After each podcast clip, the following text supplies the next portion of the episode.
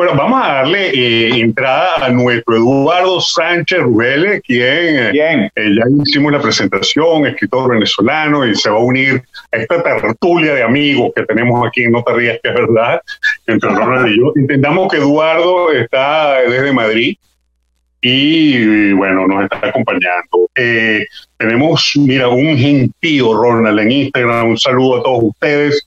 Y ahí está nuestro Sánchez Rugele. ¿Y de qué estábamos hablando? Que me perdí, me emocioné con el escritor. ¿De quién, de, de qué venezolano te gustaría eh, que documentaran o que se realizaran una ¿Qué serie? vida venezolana puede ser lo suficientemente interesante para que venga una serie, no, una, un- venga Hollywood a hacer una película de nosotros, de, de ese Claro. venezolano? Me pregunto yo, qué interesante. Tú sabes, mira qué ¿Quién te parece? Sí, ¿Tú te acuerdas de Archivo Criminal? claro, uno de mis programas favoritos. Archivo Criminal, eso es, es una, es una maravilla. Y el programa que más éxito tuvo de Archivo Criminal era uno que, el capítulo que se hizo sobre Grimán el Matapolicía. ¿Tú te acuerdas de Grimán el Matapolicía?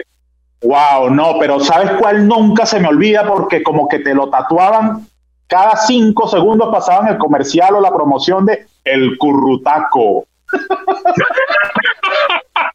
¿Cuál es este?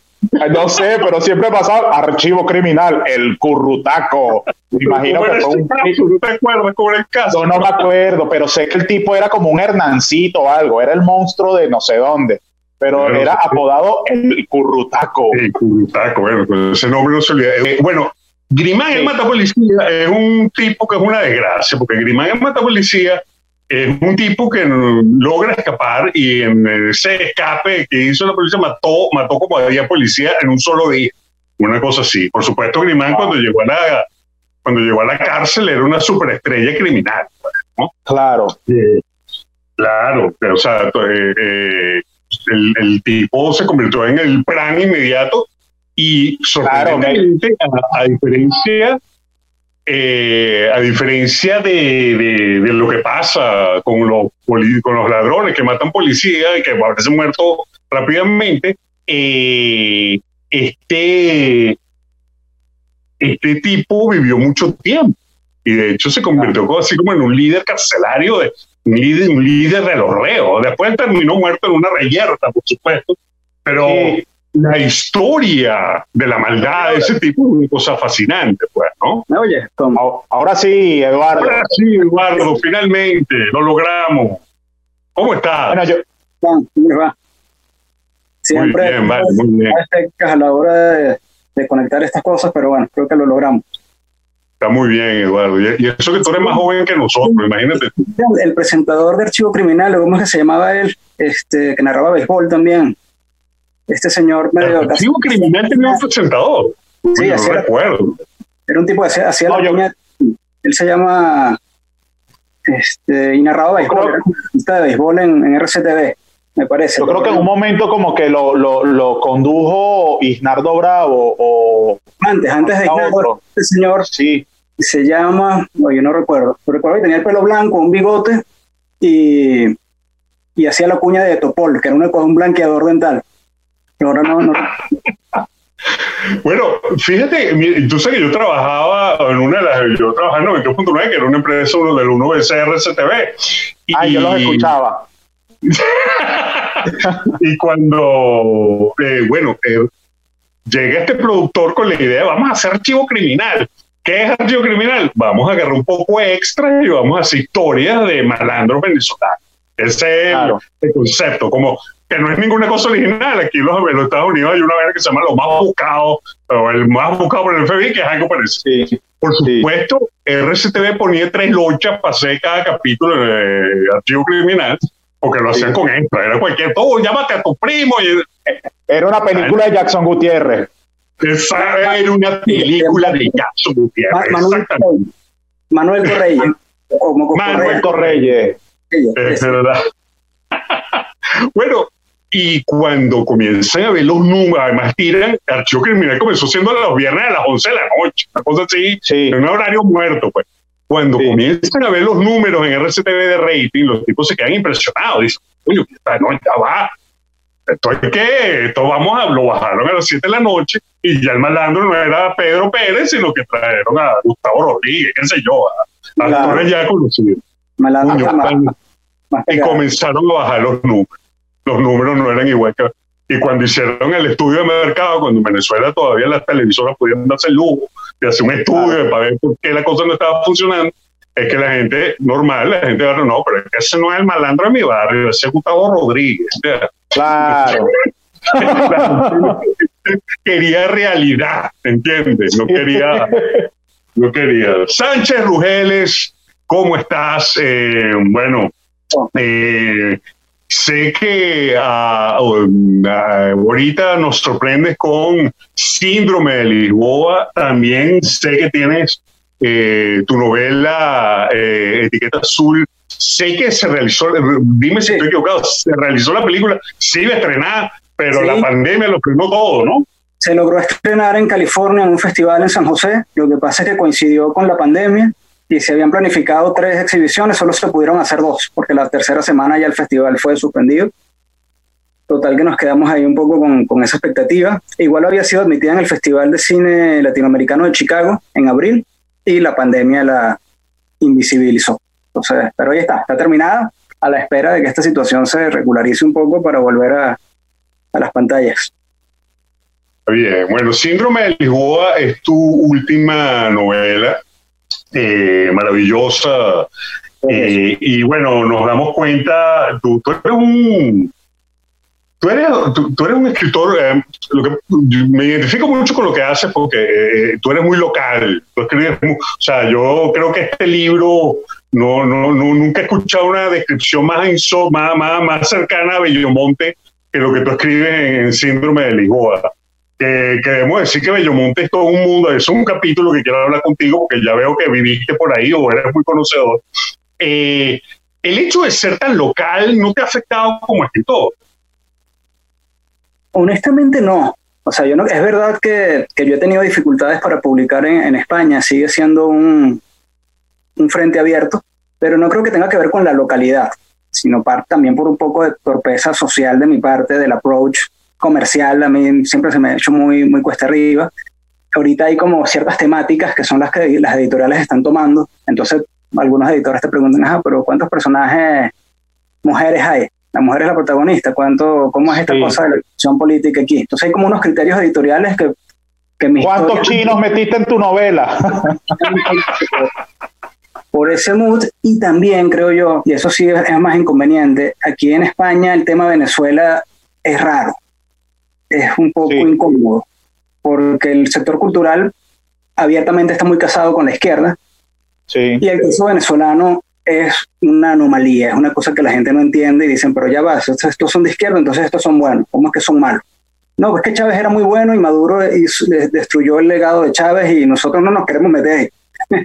entonces he tenido un poco más de desencuentros por el tema político que por lo local. Yo cuando he compartido Ljubljana con Santa Mónica, Blue Label, Síndrome con algunos lectores españoles, honestamente no, no me he encontrado con, con problemas de recepción.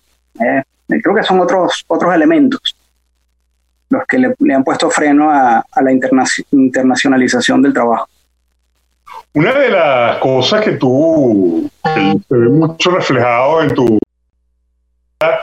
es esa, podemos decirle, autocrítica o esa Sí, autocrítica de la venezolanidad o, ese, o esa burla a lo que, de reírse de sí mismo, de reírnos de nosotros mismos. ¿no?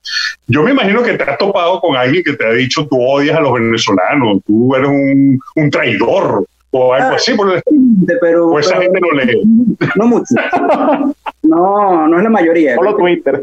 El, el de ser más, más así, más en este mundo. Oye, que sí, efectivamente me, he pensado esto alguna vez me reconozco en esta descripción, en esta autocrítica, en, este, en esta idea. Pero así algún tipo de, de necedad ese tipo de, un poco, honestamente poco. Está bien. Mira, síndrome de Lisboa, de la promoción que hicimos fue justamente esa, pensando, porque eh, esperemos que se convierta en profecía, pero es, un, es una Venezuela yo cuando lo estaba leyendo, yo me imaginaba, esto es una Venezuela como si el chavismo gobernara 15 años más. Esa, es mi, esa fue mi, mi, idea pues, de, la novela. Tú, eh, eh, tú me puedes hablar de ese frame de tiempo o que, que tú manejaste o, qué fue lo que tú quisiste plasmar en la novela. Mira, esa idea, no tanto la cuestión del meteorito de Lisboa, que era como una, un, un, un argumento que yo tenía por ahí para trabajarlo en algún momento, no sabía cómo. Pero realmente el relato de los chicos, de los estudiantes, Fernando, el protagonista, y todo lo que transcurre en Venezuela, eso se me ocurre a mí después de las protestas de 2017, cuando murieron aquel poco de chicos en la calle, este, aquel chamo violinista, lo mataron, todas esas cosas horribles. Ese año horrible, aquella imagen ya viral de Maduro bailando y la cámara haciendo aquel desplazamiento a la autopista con aquella mortanda, yo dije aquí, esto yo necesito contar.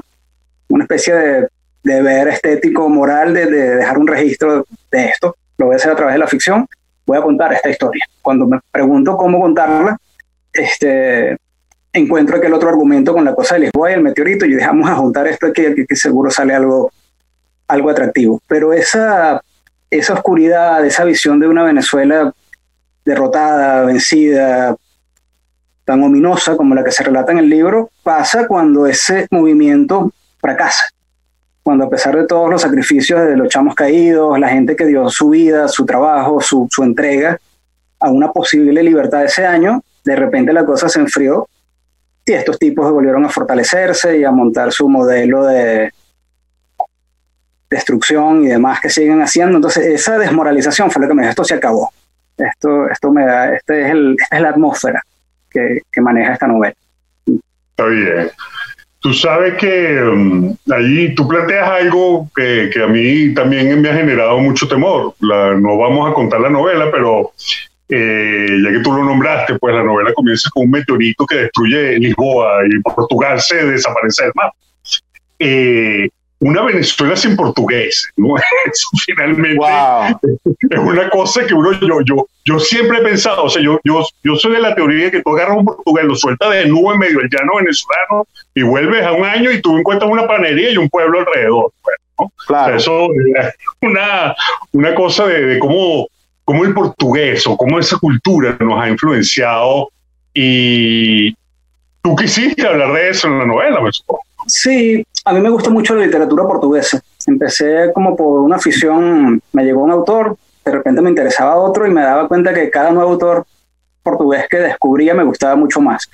Y sin duda, coincido contigo, también tenía esa impresión de, la importancia del portugués en nuestro gentilicio, en nuestro arraigo.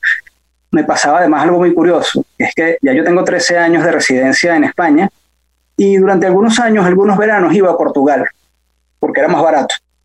Eh, me iba por tierra, bien sea Lisboa, Sagres, eh, Oporto.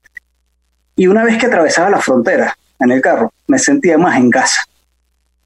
Quiero decir, los primeros años en España, yo no veía, nunca vi, sigo sin verla, una panadería como las nuestras.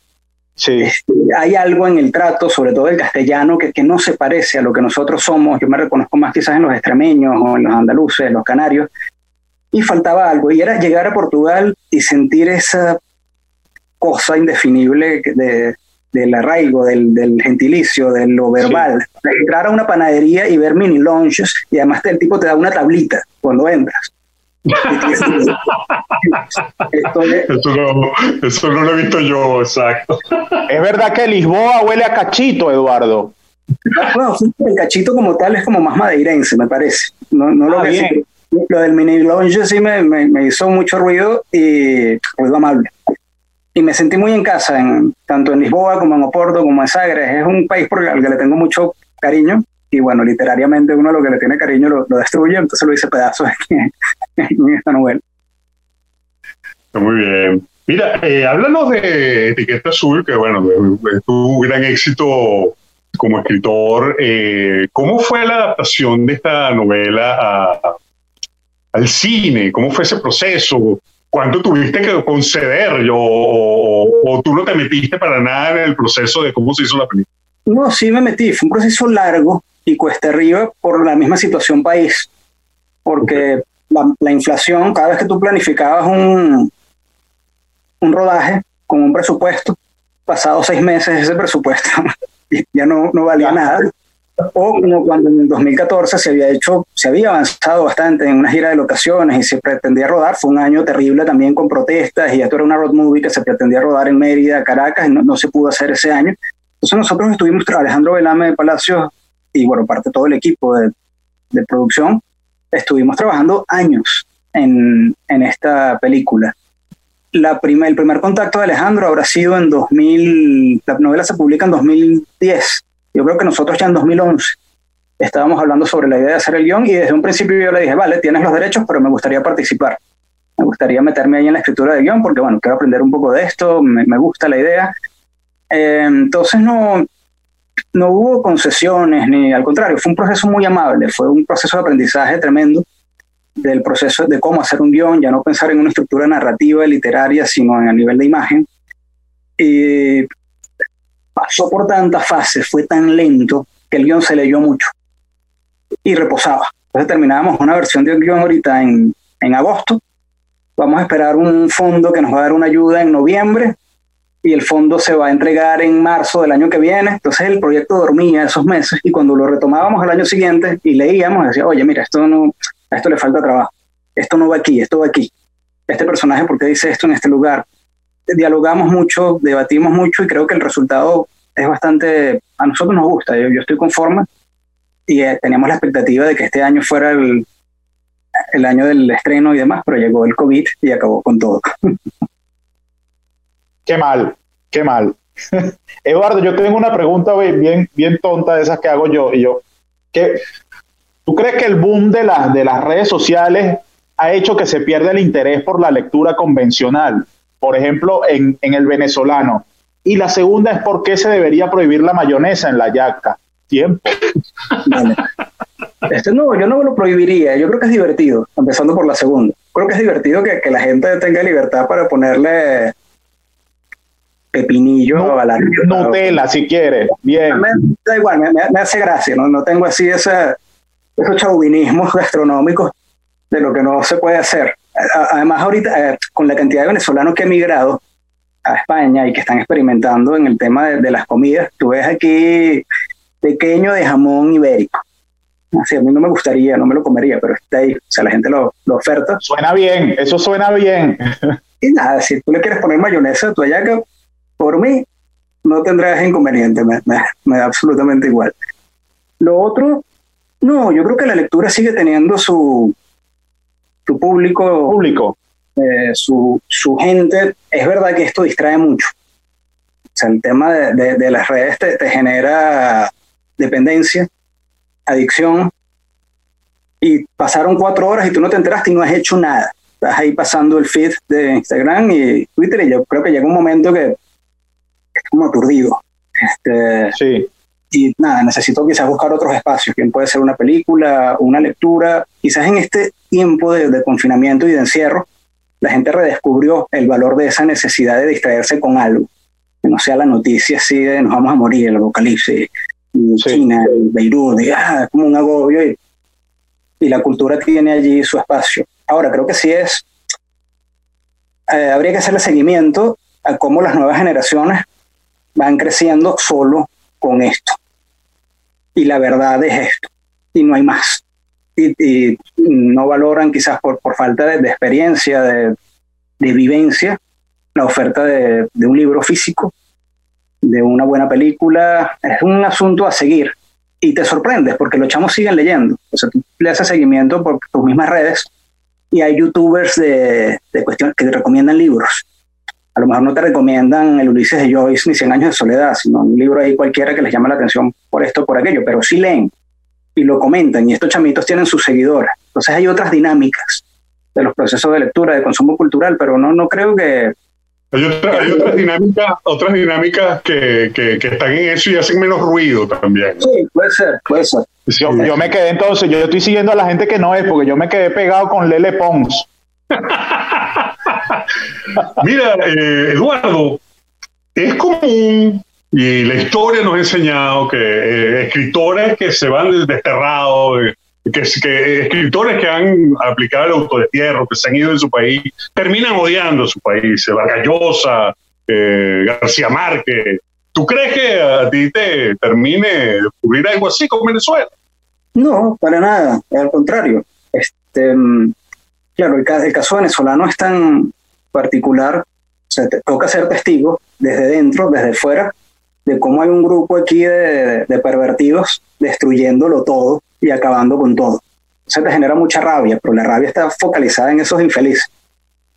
Y da mucha tristeza. O sea, si te tengo que describir algún sentimiento con respecto al país, es una frustración, impotencia, tristeza, malestar por ver cómo todo, todo donde esta gente pone la mano se hunde. Pues son este, unos artistas de, de la destrucción. Y y el malestar es ese, pero no te hablaría de, de odio o reconcomio por. Ahí pasan los años también y uno se vuelve un poco más nostálgico, melancólico y empieza a echar de menos algunas cosas. Estos son unos sentimientos ahí revueltos, pero odio no. Odio no. Bien. Tu novela, se, la del síndrome de Lisboa, se, se, sitúa, o gran parte de ello ocurre en, en. Bellomonte es una, es una parte bien interesante de Caracas, porque lo que vivimos ahí sabemos que Bellomonte está como en el medio, pues es como la frontera entre el oeste y el este. Además que no, a mí no me cabe duda de que Bellomonte debe ser la, organización más desordenada y más extraña del planeta. Uno se mete en esa vaina y uno no sabe por dónde va a salir, porque además tiene salida por todos lados, ¿no? además tiene esa eh, hay Guaire en medio y hay un Bellomonte que está de este lado y hay un Bellomonte que está del otro lado. claro. Ah, exacto, un Bellomonte que está en Libertador, ¿no? Y hay otro Bellomonte que está en Maruca. Es una vaina así como. ¿Cómo? ¿Tú qué? ¿Tú eres de Bellomonte? ¿Cómo es tu relación con Bellomonte? Que veo que, que la manejas muy bien. Lo que pasa es que eh, yo nací en Santa Mónica y crecí en Santa Mónica y trabajé mucho con Santa Mónica como espacio en mi novela Ljubljana, pero mi adolescencia transcurrió en Bellomonte. Porque yo cursé el bachillerato en, en un colegio en Bellomonte, en el Promesas, que es donde una locación que yo utilizo en, en la novela. Ya había hecho un, un año en, en, La Concordia, que es más arriba, más hacia Colinas. Entonces esa zona yo me la conocía mucho. O sea, ya tenía 14, 15 años y a veces me jubilaba y lo que hacía era caminar por Bellamont. Lo recorría todo caminando. Me iba para Santa Mónica por arriba, por la montaña.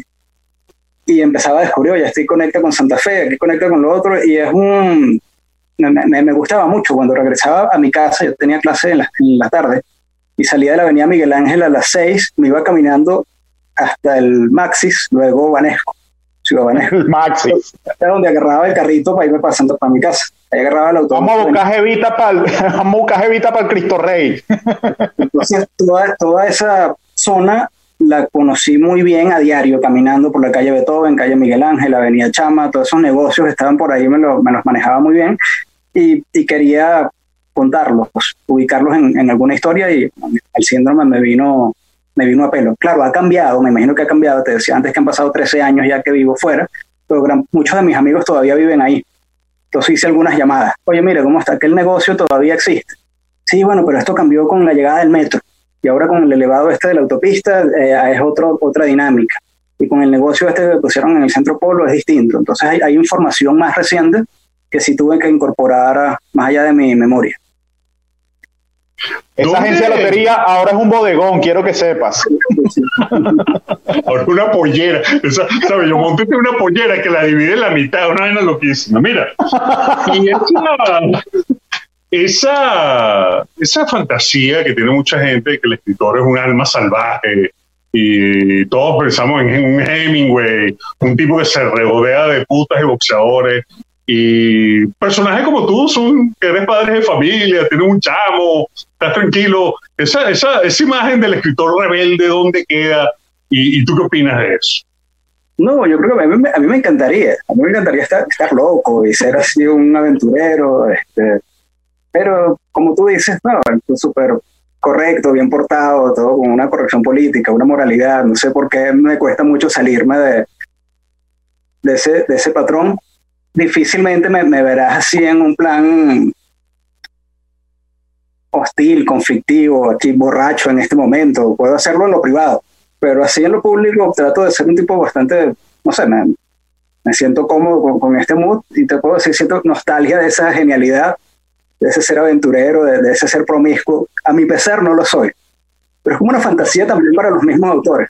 Creo que a, todos nos gustaría tener un poco de ese coraje o de esa valentía de, de, ser Bukowski, de ser Hemingway o White, pero, pero no, en mi caso soy bastante bien correcto. La imaginación hace el trabajo sucio. O de ser, de ser, de ser Bad Bunny por un día. Sí. es una fantasía. Mira, eh, bueno, se nos acaba el tiempo, querido Eduardo, pero yo quisiera, aunque tú no lo creas, este programa lo ve mucha gente joven y no tan joven también. ¿Qué recomendación le darías tú a alguien que quiere sentarse a escribir, que quiere escribir una novela, toque una fantasía que nos ha pasado todo por la cabeza? ¿Cuál es la recomendación de Eduardo? Rescato algunas de las preguntas que hacían antes. Yo creo que la primera es poner el teléfono en modo avión y tener disciplina. Encontrar la disciplina. No es algo que aparezca de un día para otro, sino es algo que hay que ejercitar y que va apareciendo. Y no es que yo quiero escribir una novela, pero la me, siento escribir dentro de 15 días, una horita y después la retomo dentro de un mes. Entonces, es un trabajo bien artesanal. Y claro, por la misma dinámica social en la que tienes que producir, trabajar, hacer esto, aquello, compromisos, lo otro, a veces cuesta mucho encontrar ese momento. Pero yo creo que es clave tener una disciplina de trabajo diaria, donde tú vas a pensar la historia, trabajar, tener autocrítica, releer. Leer ayuda mucho. Leer a veces cuando estás bloqueado, que no encuentras una imagen, no encuentras una construcción gramatical acertada, estás a disgusto con lo que estás haciendo, tomarse unos días de lectura de novela, poesía, teatro, ver cine, influencias estéticas. Siempre yo creo que insuflan un poco de, de buena vibra para, para crear. Y entonces eso va de la mano. Lecturas, disciplina, algo bueno saldrá de ahí, sin duda. Y el teléfono, si tienes el, Instagram, nada, olvídate, no es así absolutamente nada. Mata la Eduardo, Eduardo, te, por acá nos escribe Leonardo Maita, que te envía un fuerte saludo, esta joven promesa del TikTok. Amigo de la casa. Mira, Eduardo, muchísimas gracias. De verdad, un placer haberte tenido. Eh, ¿Estás trabajando en la próxima novela ya o estás en un paro? No, está, está bastante avanzada. Llevo, ahorita hice pausa de estas cuestiones de, domésticas, laborales, este, de supervivencia, pero está, está bien, está bastante avanzada. Ese que escribió por ahí, Leo Maita, está un poquito al tanto de, ese proyecto. Ah, bueno, bueno, tenemos lo, de envolverte a tener por acá cuando la publiques y bueno, un placer de verdad haber leído tu novela, sumamente depresiva tu novela. Tu novela tuve que soltarla un par de veces por un par de días porque de verdad que es un coñazo en el estómago, pero, pero bueno, digamos que un final feliz. me, da mucha satisfacción que, un tipo así con, un humor tan diáfano y tan explosivo como el tuyo tenga ese momento de tristeza, creo que, creo que es un, mérito.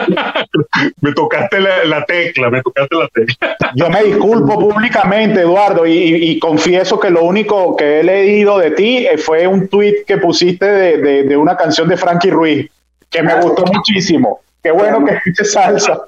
Esos días cuando venía, venía muy bien a, era muy oportuno.